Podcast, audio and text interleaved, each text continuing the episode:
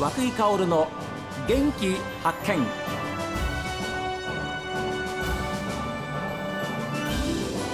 おはようございます。和久井薫です。和久井薫の元気発見。一日の始まりは私が発見した北海道の元気な人と出会っていただきます。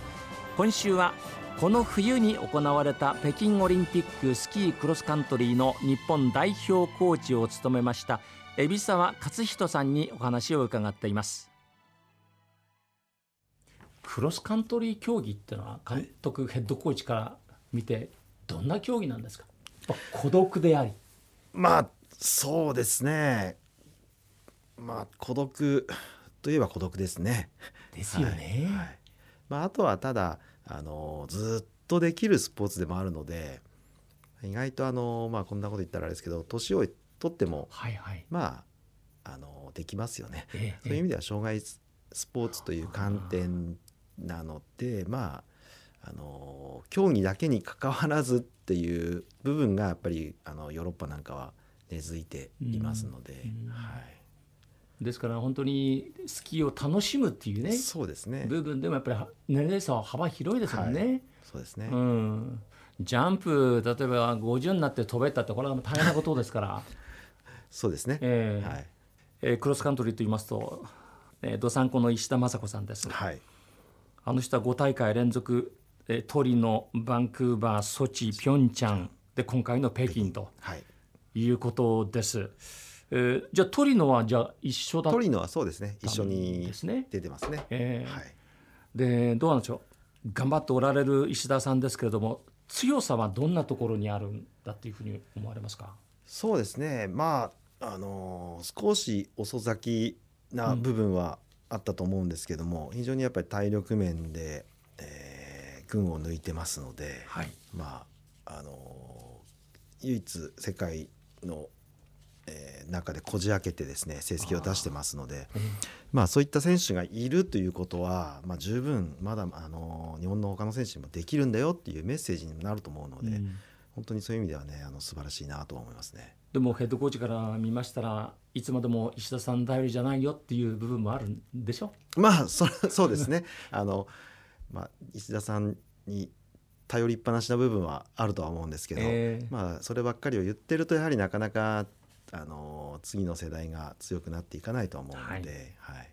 やっぱり世代交代っていうことも考えながら、はい、うまく選手、まあ、教育をしていくっていうことですよね。そうですね、えー、はい、だってこの人なんか入賞もされているわけですしそうですね、えー、本当にあの強強い選手ですよね。はい、バンクーバーで5番だったかなと思いますあそうです。30キロフリーでしたか、はい、はい、クラシカル。はい。えー、それからバンクーバーではあのリレーも8位チームとしてはねそうですね、8位入賞されてますんで、はい、えー、本当に頑張ってるなって私たち道産子としては応援もあのしてるんですけれどもあの石田雅子さんのちょっと前に夏見まどかさんって方も、はい、この方も道産子そうですね北海道出身ですね。この人もすごかったんじゃないですか？そうですね。彼女もあの、まあ、石田選手とはちょっとあのタイプが違いまして、えー、スプリント競技ですね、はい、まああの体も少し女性の中で大きい方ですので、えー、そういった意味ではスプリントで非常にいい結果を残していますよね。はい、トリノでは確かにあの団体スプリント8位入賞っていうのはありますよね。はい、それからなんて言ったって夏美さんはあれですよワールドカップもう本当にもう劇的なあの表彰台というのはありますもんね。そうですね。2008年のストックホルムでしたか？はい。日本選手最高順位3位に入ったということで、はい、えー、そういう意味では今まああの若い選手小中学生たちももっともっと頑張ってもらいたいなというふうに思いますよね。あ、そうですね。まあ、えー、楽しくやりながらあのその延長であの育ってくれればいいかなと思いますけどね。北海道はだって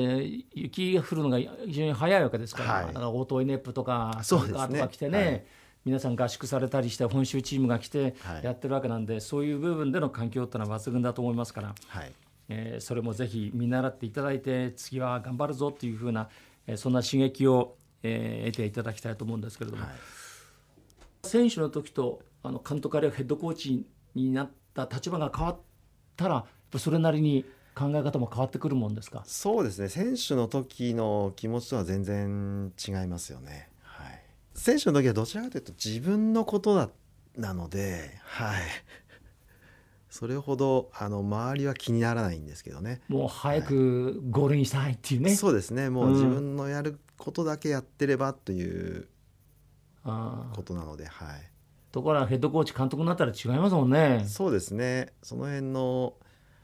まあ見見方というかちょっと立ち位置は変わりますね。やっぱり、何が一番違いますか？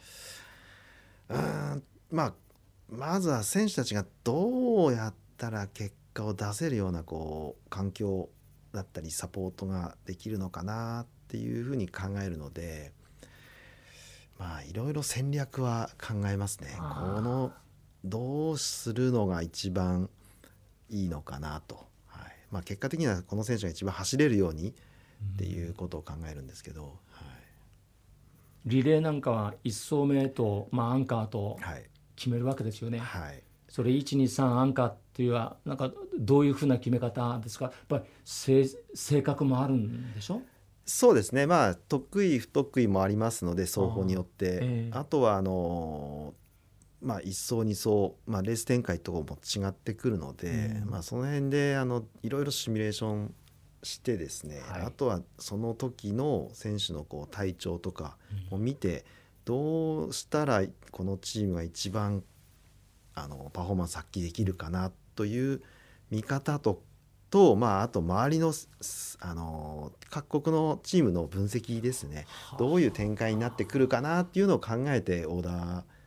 ーを考えるようにはしてるので、はい、そうだ。相手チームのね。そうですね。相手チームの一層二層もありますもんね。そうですね。それに誰来るんだと、はい、それによってまあもちろんあの強いチームは強いんですけどもそれによってちょっと展開がどうなるのかなとかいうのも多少やっぱり影響してくるので、はい、相手チームの情報ってのは前の日ぐらいに分かるんですか？あまあ見ててまあ大体まあ成績とか試合を見てるとこういう組み方していくんじゃないかなとかいうのを予想してそうするとまあどういう展開になるっていうんじゃないかなまあ大体この選手はこういう展開が毎回多いのでとかいうのも分かるので、はい、それによってまああのやっぱりリレーですので流れがあるので、やはりそういう意味ではあのそういう戦略も結構大事かなと思いますね。クロスカントリーの選手にとって必要な性格はどんなことどうなんですかね？難しいですねそれはね。はい。まああの非常に競技が長いですからね競技時間も意外と。なのでまあうんまあ忍耐力は結構必要なのかなとは思いますけど、